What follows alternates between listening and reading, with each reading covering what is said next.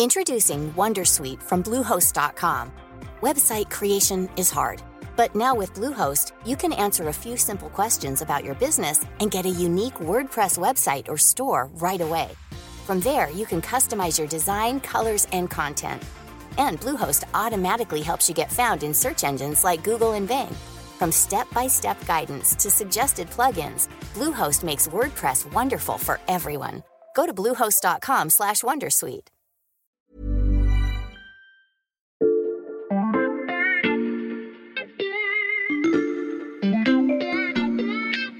Salut, c'est Xavier Yvon. Bienvenue dans La Loupe, le podcast quotidien de l'Express. Allez, venez, on va écouter l'info de plus près. Chers auditeurs, je suis ravi de vous retrouver pour cette troisième saison de La Loupe. Toute l'équipe est de retour, très en forme et prête pour de nouveaux épisodes. En rentrant de vacances, nous nous sommes réunis pour réfléchir au podcast que nous allons vous proposer en cette rentrée. La Loupe s'est rendue dans chacun des services de l'Express et a noté sur un calendrier plein d'actualités à venir, que ce soit un événement qui se répète chaque automne ou une situation ponctuelle. Nous en avons retenu 5 et cette semaine, nous allons vous donner toutes les clés pour comprendre ces cinq grands sujets dont vous allez beaucoup entendre parler d'ici à la fin de l'année.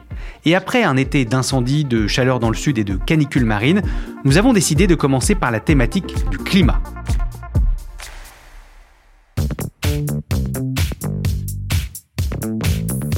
Je sors mon calendrier et j'accueille également en studio Valentin Ekirch, spécialiste environnement à l'Express.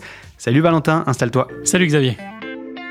Valentin, j'ai surligné plusieurs jours sur mon calendrier, du 30 novembre au 12 décembre. À ces dates se déroule la COP28. Oui, c'est-à-dire la 28e conférence internationale de l'ONU sur le climat. En Mhm. fait, COP, c'est pour conférence des parties. Ça rassemble les pays qui sont engagés à respecter la Convention des Nations Unies sur le changement climatique. Mhm.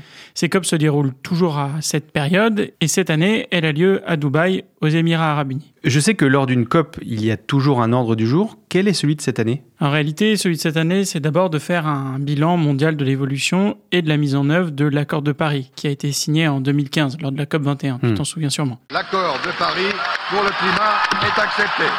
195 pays viennent de se mettre d'accord pour limiter le réchauffement climatique à 1,5 degré. Tous les pays, même ceux que l'on annonçait les plus réticents, saluent un accord historique. Et parmi les dossiers qui seront discutés, euh, cette COP doit aussi permettre de mettre en œuvre notamment le sujet des pertes et dommages.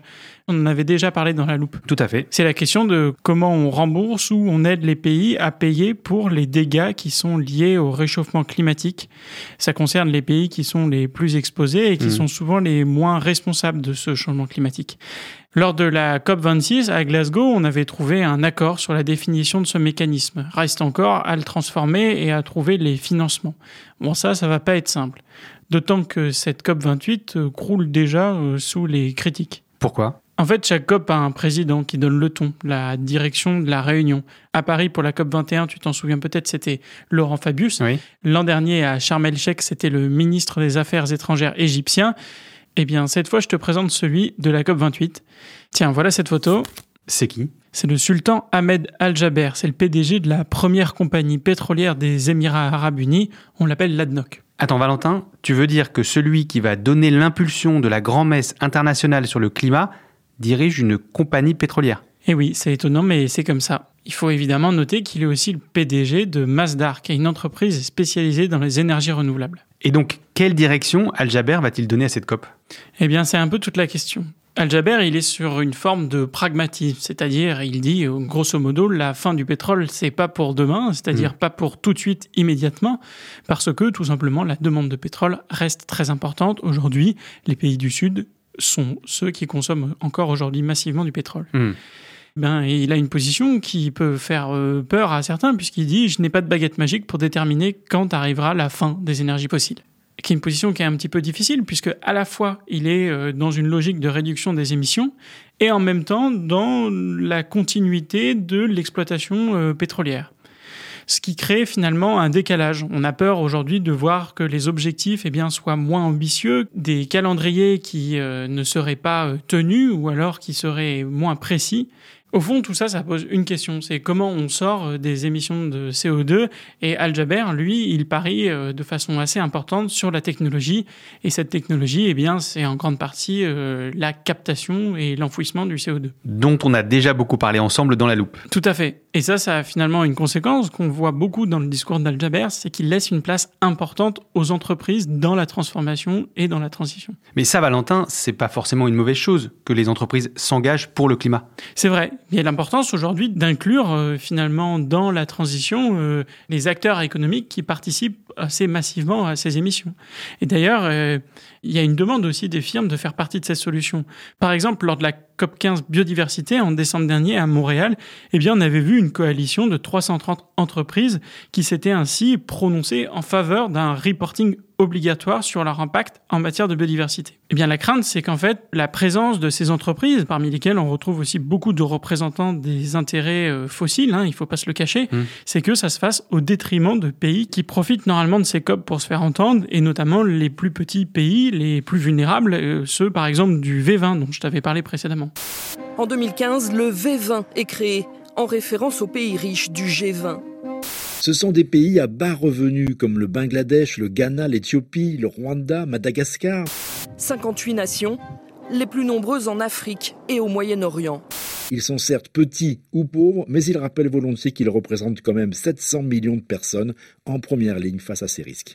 Mais évidemment, au vu des dernières déclarations, euh, c'est pas la seule inquiétude. C'est-à-dire? Eh bien, avant une COP, il y a des réunions préparatoires, des grandes réunions qui jalonnent le parcours jusqu'à la COP et qui permettent de déterminer le niveau d'ambition qu'aura finalement cette COP. Mhm.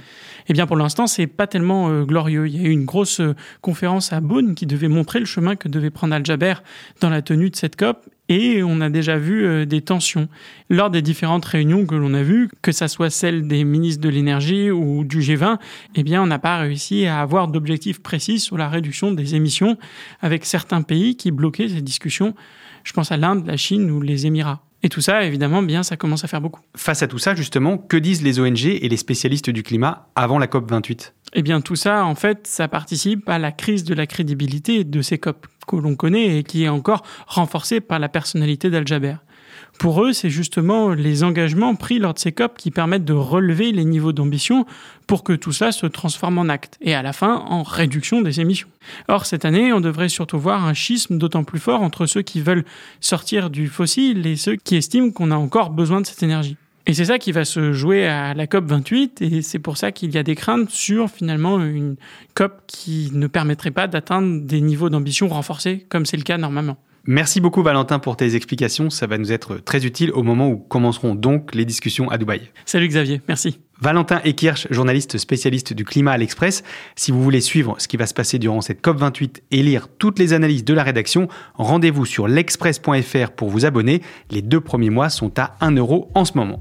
Et pour ne rater aucun épisode de la nouvelle saison de La Loupe, pensez à nous suivre sur votre plateforme d'écoute favorite, par exemple Spotify, Apple Podcast ou Podcast Addict. Cet épisode a été écrit par Charlotte Barris, monté par Marion Gallard et réalisé par Jules Cro. Retrouvez-nous demain pour passer un nouvel enjeu de la rentrée à la loupe.